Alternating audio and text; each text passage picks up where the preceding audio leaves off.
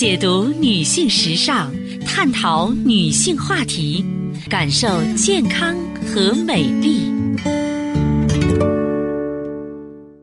芳华之声，认真倾听。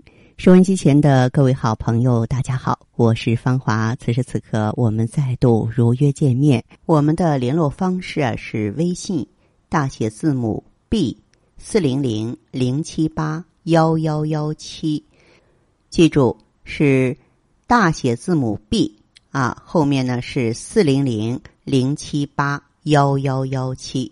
当然，四零零电话呢也是面向全国的听友。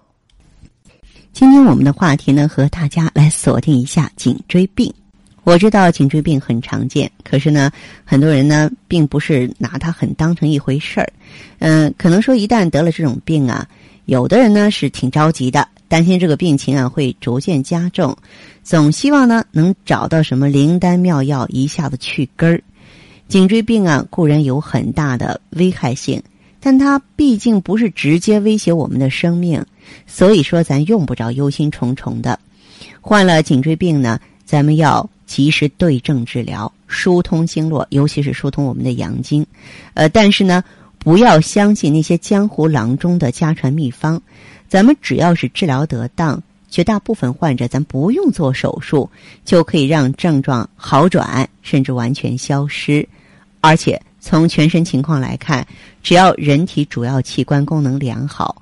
骨关节方面的退行性病变呢，对咱们并没有很大的影响。相反，这个骨关节蜕变发展到一定阶段，如周围的韧带硬化并有骨刺形成，能够使咱们患者的关节趋于稳定，只是你的活动范围小了点而已。所以，从疾病性质上来讲呢，颈椎病呢属于慢性病。它时发时止，时轻时重，所以呢，不要希望一两次就可以完全治愈，一定要长期坚持观察，长期治疗。生活当中啊，有些人呢是特别容易患颈椎病的，由于工作的需要啊，有些人呢需要特殊的姿势或强迫体位。如果说不注意预防呢，很容易发生慢性劳损而产生颈椎病的症状。比方说那些长期伏案的工作人员、打字员、会计。低头和耸肩工作者，长期的桌椅高度不合适，都容易发生颈肩的劳损。再就是挑抬抛支这些重体力劳动，用力不当的时候啊，也容易损伤的我们的颈肩、腰背软组织。您看很多工种，比如说油漆工人啊、电工啊、刻字工啊、呃汽车或机械修理工，都因为这个职业有它的特殊体位，如果说不及时纠正。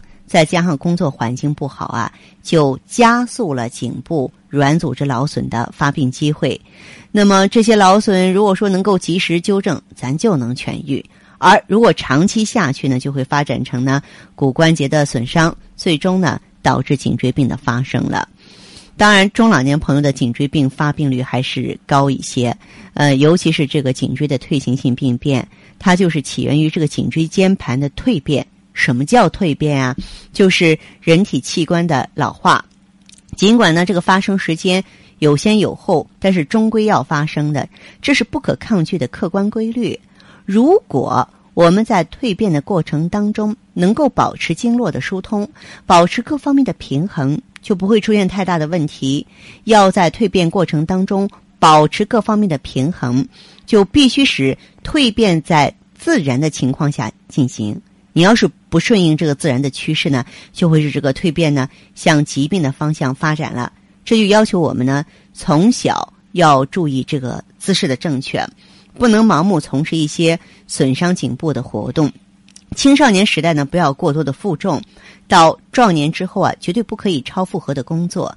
一方面能够延缓蜕变的发生，另外一方面呢能够使啊这个蜕变呢相互协调，这样就不会发生颈椎病了。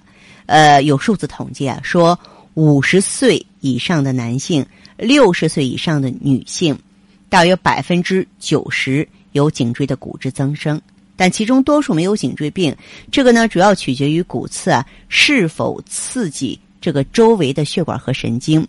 那么从病因学上来讲呢，这个颈椎病跟遗传学真的没有关系，但是呢，嗯，跟一些先天畸形啊有一定的联系，比如说。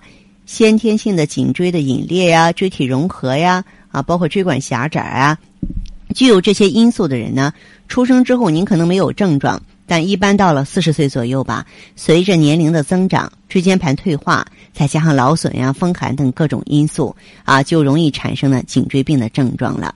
那么颈椎病的症状虽然是复杂啊，但只要咱们重视它，积极治疗，多数都能恢复的。呃，咱们这个颈椎病呢，可以分为手术疗法和非手术疗法两大类哈。我认为的话，大部分患者百分之九十以上吧，咱都不用去做手术。为什么呢？因为这个手术它毕竟啊有一定的风险，甚至呢，曾经有朋友跟我说过，就是做了手术之后，然后呢，就是躺在床上再也起不来了，啊，造成了这个终身的残疾了。我觉得。这个也挺遗憾的，因此呢，针对这个颈椎病呢，我们更多的呢是主张大家呢采取一些呢这个保守疗法。也就是说，颈椎病的症状虽然是多，我之前给大家介绍过啊，它会造成眩晕啊、头疼啊、视觉障碍啊、啊这个肢体的麻木啊、无力呀、行走困难呀、摔倒等等啊，总之是形形色色。可是呢，如果我们能够找到这个窍门啊，能够呢。通过个人的养护、休息，包括呢生活方式啊、坐立行走姿势的一些调节啊，注意保暖，那么这个颈椎病是完全可以纠正过来的。那么在这方面的话呢，我也主张大家呢一定要疏通阳经，要保证呢颈椎部位啊气血循环的正常流通才行。这就是为什么我让大家呢一定要坚持扎围巾。啊，穿高领的衣服保护住颈椎，或者咱们睡觉的时候啊，要使用这个颈椎枕，都是这方面的道理。好的，听众朋友，今天的节目内容啊就是这些，感谢收听和关注，相约下次我们再见。